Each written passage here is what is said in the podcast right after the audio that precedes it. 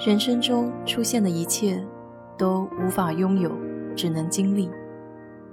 愿你不以物喜，不以己悲，来去随缘。我是 DJ 水色淡子，在这里给你分享美国的文化生活。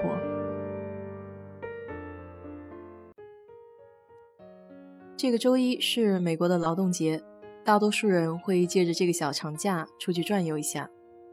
因为只有三天，也去不了太远的地方，离休斯顿一个小时车程的 Galveston 岛就成了比较适合的选择。在 Airbnb 上可以租到那种靠近海边的大房子，约上三五好友小聚一下也挺开心的。我记得第一次来休斯顿 Galveston 岛，大概是在零八年，第一眼看到这片海水的时候，着实很失望。除了夏日里的一股鱼腥味儿，满眼看到的不是碧蓝的海水，而是相当混沌的黄绿色。心想，原来海也有这么难看的。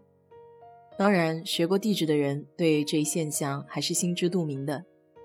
在墨西哥湾的环形条带中部地区，各地的洋流将沉积物都带到了 Galveston 的浅海区域，必然水看起来就很浑浊了。虽然样子不好看，但也还是有好处的，就是盛产牡蛎。这正好是我最爱吃的食物之一。Galveston 这个岛说起来也不是很小，宽约三英里，长约三十英里。岛名是由1816年来此的第一位欧洲移民 Galvez 命名的。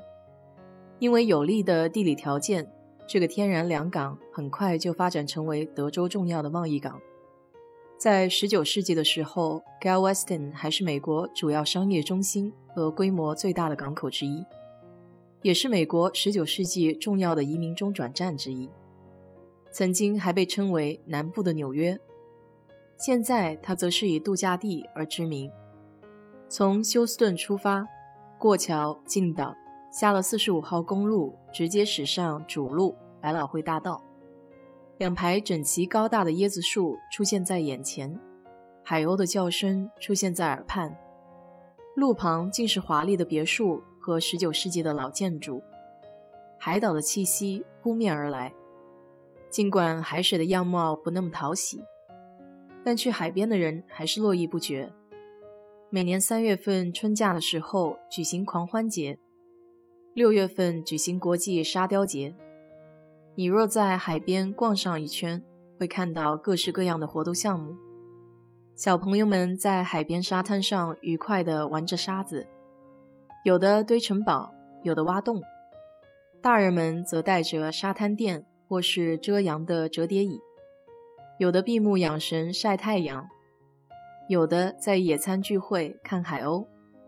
不过，想要欣赏比基尼美女的朋友们可能会有点小小的失落了。毕竟德州的风格是比较粗犷豪放的，这点在身材上也比较突出。忽略棕色的海水，这画面其实还是很怡然自得的。Galveston 港也是墨西哥湾豪华游轮的停靠点，游轮所在的是二十一号码头，附近还停泊着一艘建于一八七七年的苏格兰高知横帆船 Alisa 号。二十一号码头还有个剧场，专门放映一九零零年的 Galveston 飓风。这个纪录片逢整点播放，长约半个小时，票价五块钱。一九零零年的这场时速二百一十五公里、具有毁灭性的飓风，在美国历史上非常有名。它不仅把 Galveston 整个东南岸和数个岛屿几乎完全摧毁，而且还吞噬了大约一万条生命。岛上因此失去了约百分之二十的人口，至今它还是美国历史上最惨重、死亡人数最多的自然灾害。所以这也是为什么我不喜欢买海边的房子。估计是小时候日本的海啸电影看多了。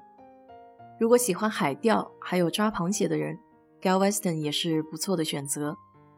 钓鱼的话，得提前办一个钓鱼证，在沃尔玛就有。一般是一艘大船，叫 Party Boat。海钓分为好几种，近海的要四小时，深海的要八小时，还有一种时间更长的，则要三十小时，是专门用来钓金枪鱼的，价格大约是三十美元一个人。如果想一家人一起包船出海，价格大概在五百美元一天，会有两个水手作为向导。不过晕车晕船的朋友得记得带药。我还记得去年去墨西哥坐小船去一个小岛，看那里碧蓝的海，第一次那么颠簸，差点吐在船上。没有钓过鱼的也没关系，船上的向导会帮忙教怎么穿鱼饵、架鱼竿。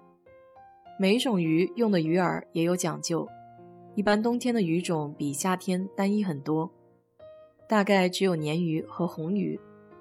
其中鲶鱼是用活虾的一半做饵，红鱼则最好用一半的海螃蟹，再喷上些有气味的酱，比如蒜蓉或是咖喱。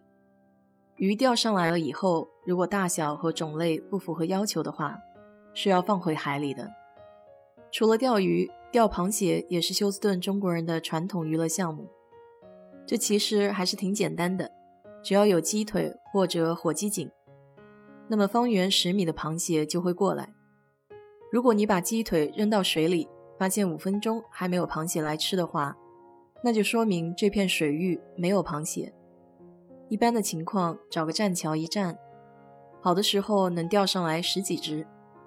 在浅水地带一米左右的深度会比较容易钓到螃蟹。潮水没来的时候，可能需要走得深一点。涨潮了，反而要往浅滩的方向走，螃蟹才更容易上钩。一二月份的冬季，螃蟹比较少，其他时间几乎全年都可以钓。